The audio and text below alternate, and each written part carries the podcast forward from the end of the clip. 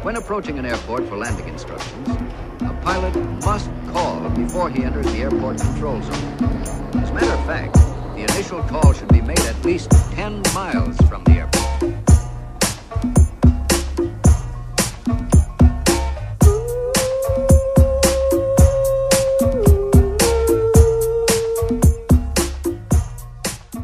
Como é que é, maltinho? Daqui a vossa Booms. Bem-vindos ao episódio número 9, creio eu, da terceira temporada de Fuso. E. Sei, malta, estou um pouco acéfala hoje. Não sei, quando é que eu vou começar a dormir? Gostava só, talvez, de perguntar às, às mães, não é? Não sei, não. não... Hoje às 5h45 estava a viver, entendem? Deixei-a na creche um minuto depois da creche abrir e fiz um compassucho de espera cá fora.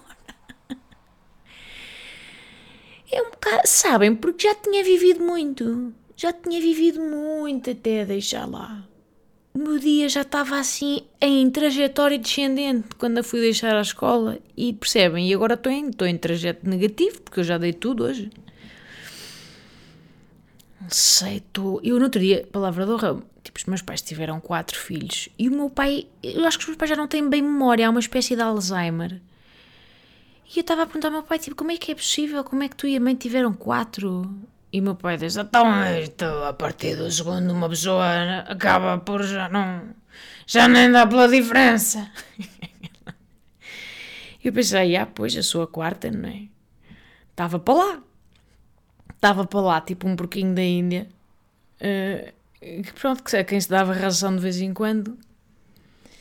É. Nas famílias ricas, os últimos filhos eram meio educados pela empregada, não é? Uh, na nossa, pronto, não havia empregada. A nossa empregada chamava-se, pá, autogestão. Era autogestão, compreendem? Está para lá. E os nossos pais, é verdade, eles não tinham estes cuidados todos que nós temos agora, da, da educação positiva, de não sei que autonomia, Montessori. Não há Montessori, não há nada. Era tipo, pá, safa-te. Faz-te a vida, safa-te. Eu tenho, eu já me queixei disto várias vezes? Eu tenho muito poucas fotografias de, de infância. Mas uma delas, uma das poucas fotografias minhas pequeninas, em que alguém se deu ao trabalho de me apontar uma, uma porra de uma Polaroid. Malta! A fotografia sou eu, pá, uh, uh, não sei, pá, com 3 anos, no Rocio, com, palavra de honra, pá, 47 pomos em cima de mim.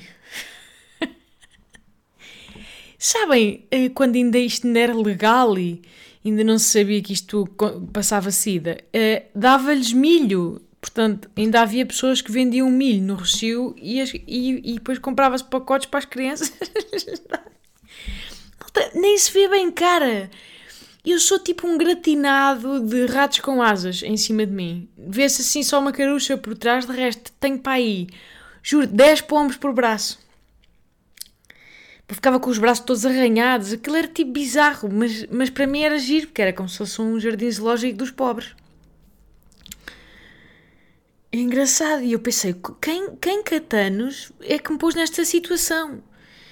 E, e depois pensei, porque os meus pais não tinham Polaroid, portanto, como é, quem é que tirou isto? E depois olhei bem, bem para a fotografia e estão os meus pais no canto da fotografia de costas. não estão a olhar para mim, não, não sei quem é que estava a tomar conta de mim, talvez ninguém, talvez a, a velhota do milho, talvez a velhota do milho. E agora eu pergunto, será que os meus pais já desconfiavam que aquilo transmitia sida, que os pombos transmitiam sida ou não? Ou não? Mas de facto é isto, já ninguém, já ninguém estava a tentar. Eu, se calhar, é o meu erro, eu tento demasiado. Ora, deixem-me só falar, nem sei, malta, estou muito agastada, deixem-me falar sobre a minha manhã. A minha manhã, hum, basicamente, pronto, ainda nem eram 10 da manhã, hoje. Eu não só já tinha vivido muito, muito, muito, muito com a Clara, como depois de deixar clara seguiu-se uma sequência, e não estou a brincar, parece um sketch, mas não é, seguiu-se uma, uma sequência de conversas telefónicas, um com o meu contabilista, dois com uma advogada e três com uh, o meu gestor do banco, que nem sabia que possuía, mas parece que possuo. Não é? Estas três figuras. E eu acho que isto por si só já podia ser tipo o início de uma andota. Ah, um contabilista, uma advogada e um gestor. é uma maneira muito xoxota de começar uma segunda-feira. Ora, uh, se podia ter corrido bem e, sem atritos esta conversa, podia. Mas, uh, claro, sem pessoalizar, eu vou só dizer-vos isto. Uh, há classes profissionais, malta. Há classes profissionais inteiras que não sabem falar a linguagem das pessoas normais. E isto revolta-me, porque é má vontade, é arrogância, é um pequeno poder. É um pequeno poder que estas pessoas exercem. Uh, eu estou a falar de uma.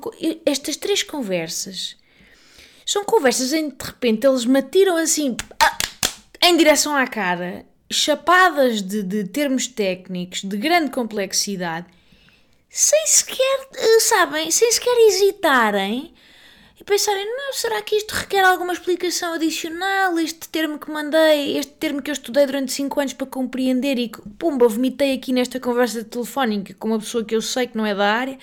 Puf, porque não? Vou mandar e vou seguir. Arranca clarinete.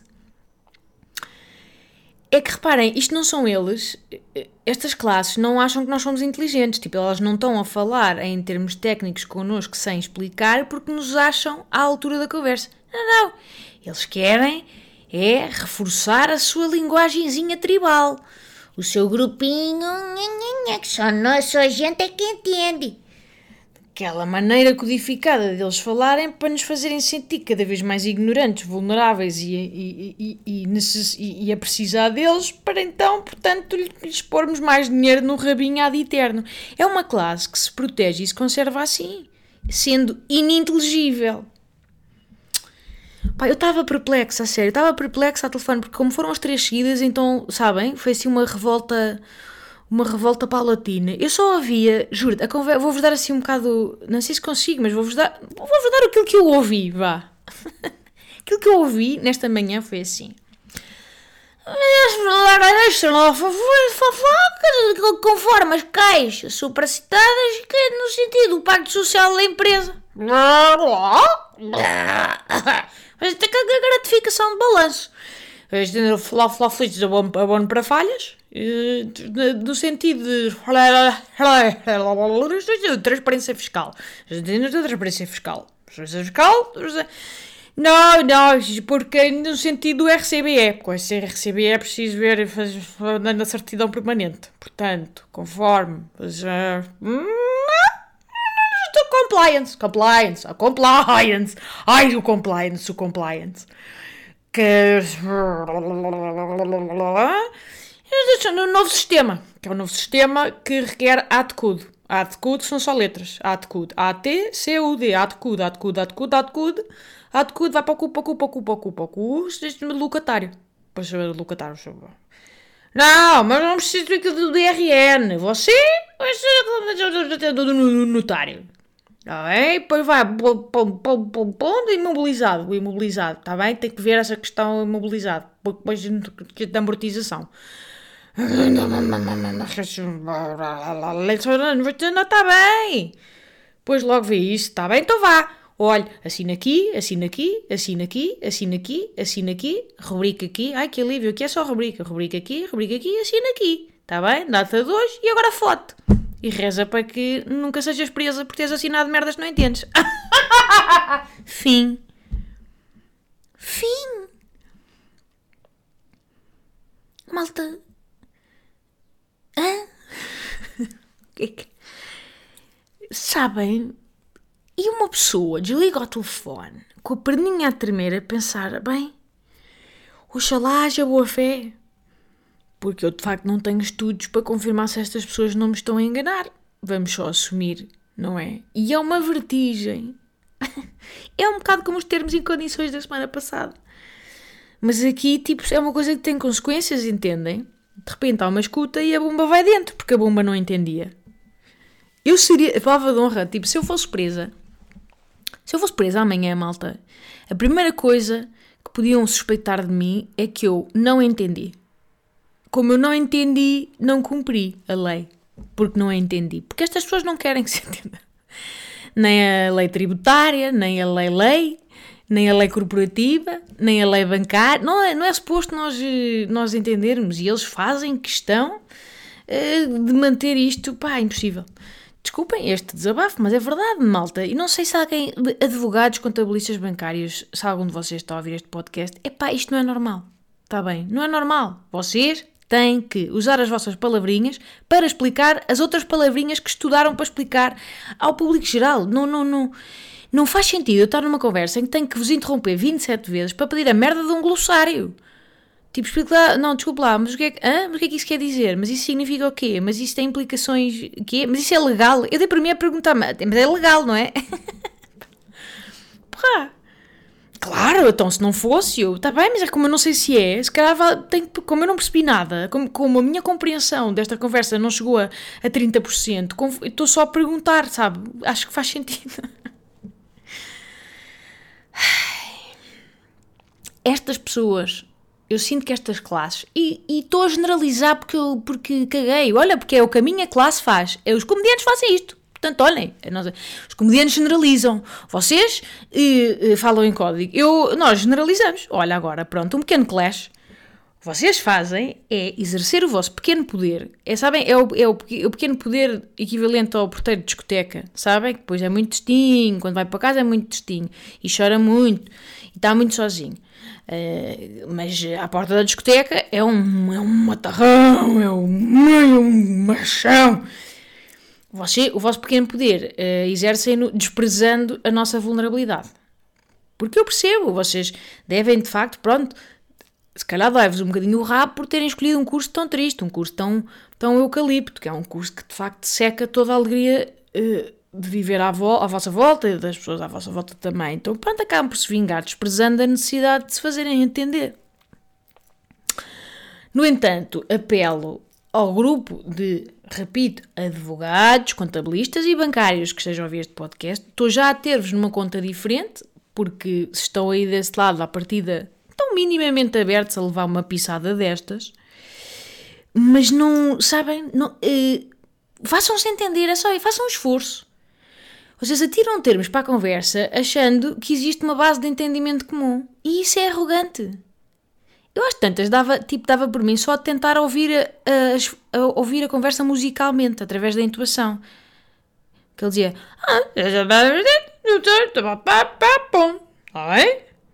E eu, ah, pronto, olha, então isto deve ser. Isto parece-me que foi uma frase declarativa que depois acabou com uma pergunta, mas que não é para responder. Mas assim, pelo ah, ah, como acabou em baixo, deve ser uma frase declarativa, está bem.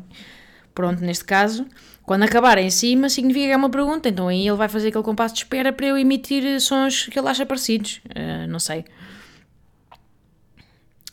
É o fucking mínimo olímpico, sabem? Uh, para mim, para o meu trabalho, uh, ser entendida é o mínimo olímpico, não é? Porque, não é? É partir de uma premissa que todos entendemos. Caso contrário, sem partirmos desse denominador, ninguém percebe, ratola seja de que piada for. Tipo, se eu vou pá, se vou gozar com, sei lá, com a fragilidade dos arames dos guarda-chuvas, convém garantir antes que tenha à frente uma audiência que sabe o que são guarda-chuvas in the first place. É tipo respeito. É respeito. Eu não quero perceber tudo, eu quero perceber o mínimo, quero perceber o que é que estou a assinar. Explica-me, tens que me saber explicar o que é que eu estou a assinar. Até pedir muito? É pedir muito, ajudar-me a navegar a vida sem eu me sentir na vertigem de estar a fazer coisas que não entendo e a pôr o meu nome em merdas que, que, que, que, que me vão comprometer para o resto da vida? Não sei, estás a ver? Se calhar, se calhar um cuidado. Ah. ai ai. E é nestas alturas, malta, que não vou mentir, que me apetece voltar a fumar. Ai, apetece-me voltar a fumar. Eu apetece-me ir acaba, desliga estas chamadas e penso, um cigarrinho agora, ia para a varanda vitimizar-me. Hum, nada é tão bom para a vitimização como um cigarro. Para uma pessoa, sabem? Ah, uma pessoa desliga esta chamada e depois vai para. Sendo um cigarro, vai para a varanda e depois pode, sabem, expelir uh, fôlegos muito impacientes. Era isto que eu precisava de ir. para pôr aquele meu ar de, de, de, É por isso que o país está como está. Sabem este ar que as pessoas têm quando acabam de desligar chamadas com advogados, contabilistas e, e, e bancários? Eu, o problema é que eu, desde deixei de fumar que eu não tenho, não tenho nenhum ritual para, para expressar isto. Está bem? Então, não, não, não, não tenho nenhuma coreografia de fisicalidade para poder, para poder eh, indignar-me fisicamente. Vou bater com a porta? Com que porta, não é? Vou. e bater com a porta para quê? Se depois não vou a lado nenhum. E isso, no fundo, tenho depois voltar. Porque era aqui que eu estava a trabalhar. vou o quê? Vou tirar com formulários para o ar, indignada? Estou farta disto! Não, porque depois vou ter que os apanhar e ordenar de novo. Não contem comigo para isso. Já estou cansado. Acordei, acordei a um quarto para as seis. Tenho saudades, por acaso, tenho saudades de fumar, não vou mentir. Uh, eu sinto que as pessoas que deixam de fumar ah, dividem-se em dois tipos: ou as mentirosas ou as pessoas que ficam com saudades de fumar para sempre. No fundo, é isto. Eu sinto-me, às vezes, um pouco periclitante. Nunca caí, nunca caí na, na tentação, até porque quando caí já fui. Mas lá está. Tenho, por exemplo, tenho uma varanda lindérrima para o efeito. Esta varanda foi feita para um fumador esta varanda, sem um fumador lá, a deixar um, uma garrafa de mini com um fundinho de jola, com beatas a boiar, a deitar aquele cheirinho de, de, de puticlube do Caixo de Sodré, não é a mesma coisa. Esta varanda perde um bocadinho o seu propósito. E eu, olha, para cá estava a ver, estava a ver há bocado, eu deixei de fumar a, a segunda aplicação, chamada Flame, que é uma qualquer, há 400 mil, esta foi a que eu saquei na altura. Eu deixei de fumar há 786 dias. E ainda tenho saudadinhas. Reparem, não, é, não tenho saudades físicas. A cena é que eu acho que hum, romantizei os meus momentos de cigarro, como acontece com qualquer relação. Eu, eu olho para trás e pensava nos meus momentos de cigarro associados a coisas boas para mim, tipo a momentos assaz, assim a grandes, ui, estou aqui uh, com rasgos de criatividade, ou porque acabei de fazer uma tarefa, ui, agora mereço uma pausinha, ou tipo para para sossegar um bocado, ou regresso à calma. O cigarro em si, a nicotina, não, é, não acalma. É o contrário, até é excitante. Mas é uma questão de associação, de causalidade psicológica que arranjamos ali.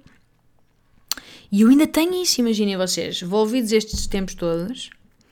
Não houve tipo. Pronto, se calhar houve alguns dias, mas quase todos os dias há assim tipo um fragmento de segundo em que eu penso, ui, agora ia bem um. Já não sinto assim sofrimento, estão a ver? Já não há aquela coisa de, de abstenção. Não é abstenção, foda-se, é o quê? Abstinência. abstenção é o que vai acontecer em, em grande medida no dia 10 de março. Aqui é abstinência. Um, mas sinto ainda uma espécie de uma nostalgia. Uma nostalgia. Porque no fundo o cigarro, pronto, o cigarro para, para muitos de nós acaba por ser a primeira relação tóxica que temos na vida, não é? Uma coisa que marca. É uma. Eu acho que no deixar de fumar o erro é acharmos que é suposto depois nunca mais sentirmos a falta. Ou seja, eh, acho que achamos que pronto, eh, deixas ali, aguentas uma semaninha, duas semaninhas, puf, já está. Não, é tipo uma, uma cena que é mesmo.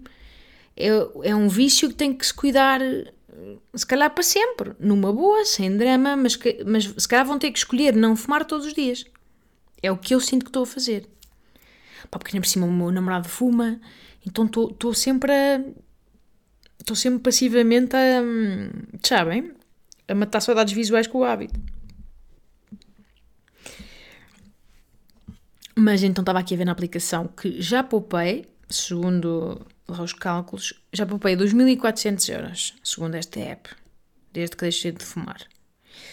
Eles dizem, ai meu, ai sim, então em que é que usaste? Bomba! E claro, vocês agora esperavam aqui uma resposta importante, não é? Ai, olha, doei, doei à Liga Portuguesa contra o Cancro. Não, nada. A questão é, como não é dinheiro físico, uma pessoa depois não se lembra de o fazer corresponder a nada. O que é que eu posso dizer? Eu posso dizer, olhem, se calhar usei-o na viagem que fiz à Madeira o ano passado, que foi muito gostosa. Hum? Mas quem me diz a mim que não usei estes 2.400 euros para uma merda triste? Sabem? Tipo, olha, já paguei 17 multas da ML e um IRS. Já era para isto não mais valia um ter parado de fumar. Estupidez. Eu acho que agora tenho que me dar ao trabalho de fazer corresponder este, esta poupança numa coisa feliz. Porque senão. Um, mais o quê? Mais coisinhas. Vamos passar para a nossa rubrica especial Especialista em Nada, patrocinada pela Delta Q.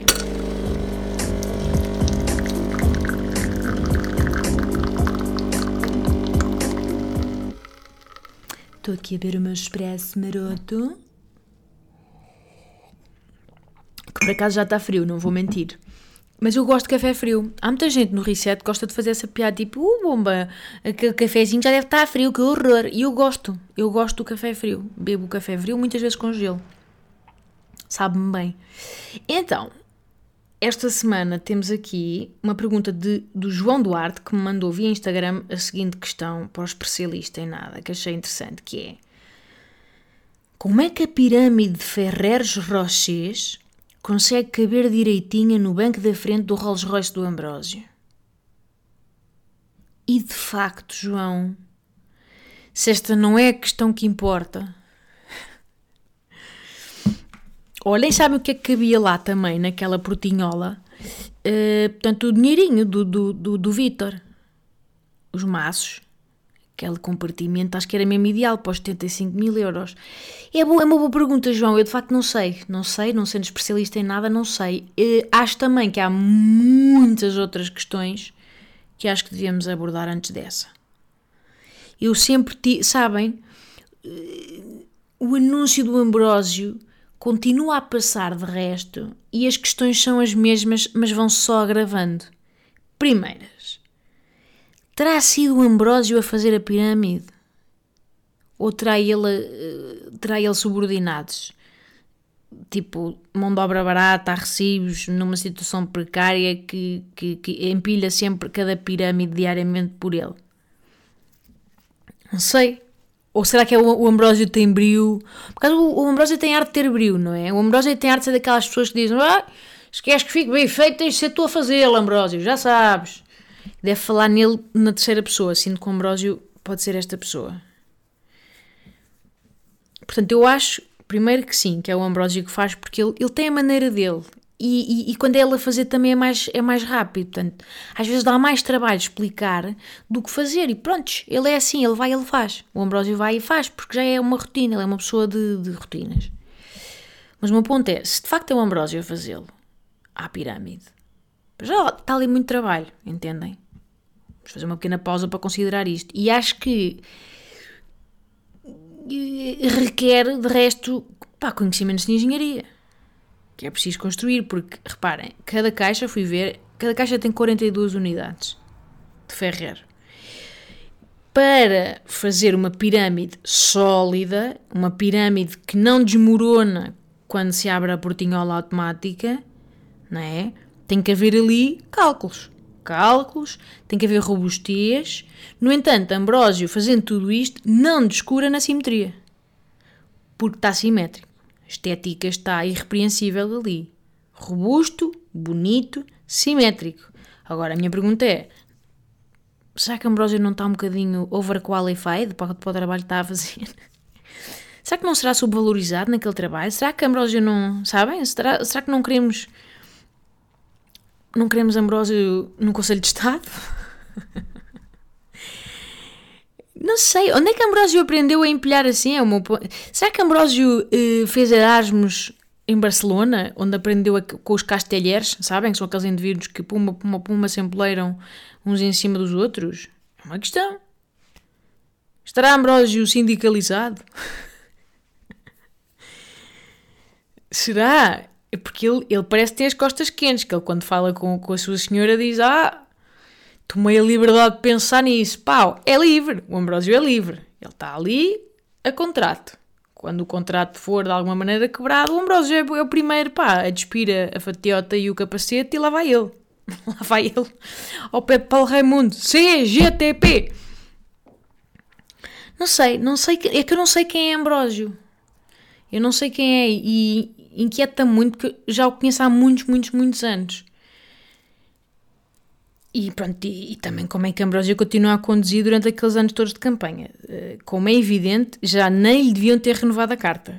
Ambrósio está para lá, tão para lá da idade de renovação da carta, que no fundo trata-se de uma ilegalidade este anúncio. Tipo, os netos do Ambrósio já estão tipo, oh, avô, vai lá, já chega, já chega de guiar, é perigoso, avô, tu já não, sabes, já não, tu aqui de lado já não vês, percebes? Na visão periférica já não tens, avô. Entendes? Porquê é que. Porquê é que acham que ele conduz de luvas?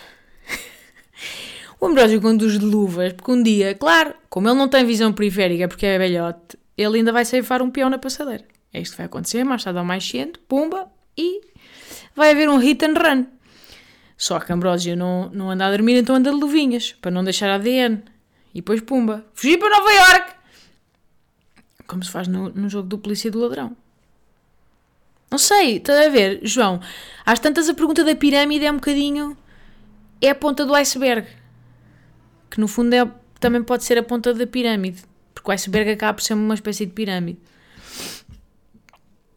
Outra questão, pá, é aquela senhora de amarelo que também me inquieta bastante. Quem é aquela senhora de amarelo?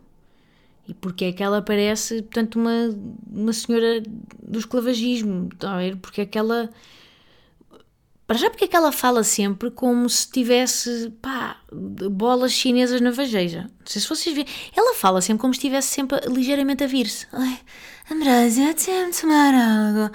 Apetecia-me algo bom. Apetecia-me algo bom. Calma. Calma, isto é, isto é, é, é, portanto, é uma sensualidade. É uma luxúria que não se justifica. Não se justifica num trajeto normal, casa-trabalho, trabalho-casa, calma, senhora de, de, de amarelo, calma.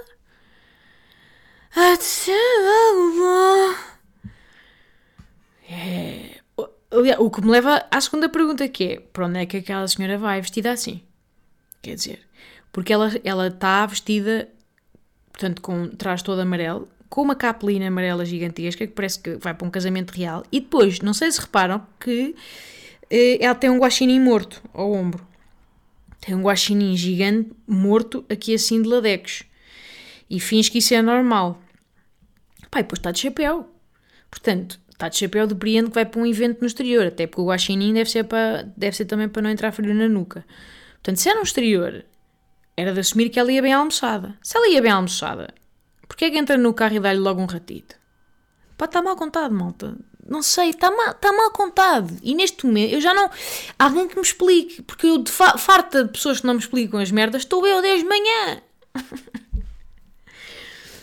Outras questões. Estás a ver? É que, João, tu fizeste-me ver o anúncio e, e, e não, eu não sabia que tinha tanta, tantas pontas soltas. Mas reparem, outra questão é que a portinhola abre, não é?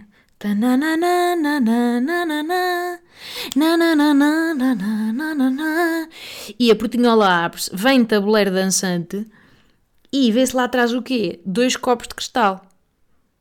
Ah, pois é, não é um, não é um, porque ela, ela não é casada, porque não, ela não tem aliança, portanto ela não é casada, mas cadê o parceiro? Perguntam vocês. Será que é viúva? Não parece, porquê? Porque está de amarelo canário. Portanto, o que me leva a crer, até com algum grau de segurança, que assim que o Ambrósio puxa, portanto, aquele vidro fumado para cima, não é? E depois zagazão, zagazão, zagazão, zagazão, zagazão, zagazão na senhora. Sabem? Ali no meio da. Ambrósio, a manete, cuidado. Ai meu ai Ambrósio, não assim, este ângulo não é bom. Ai Ambrósio, cuidado com os colas de vidro, Ambrósio. Eles já se comem há anos. É evidente que há uma tensão sexual palpável. Aquilo, aquilo são ferreiros, mas ela está a pensar numa parte da anatomia do Ambrósio quando está ali.